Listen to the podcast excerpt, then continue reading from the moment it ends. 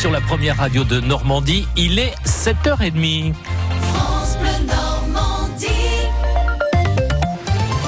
Votre journal ce matin avec Nolwenn Lejeune.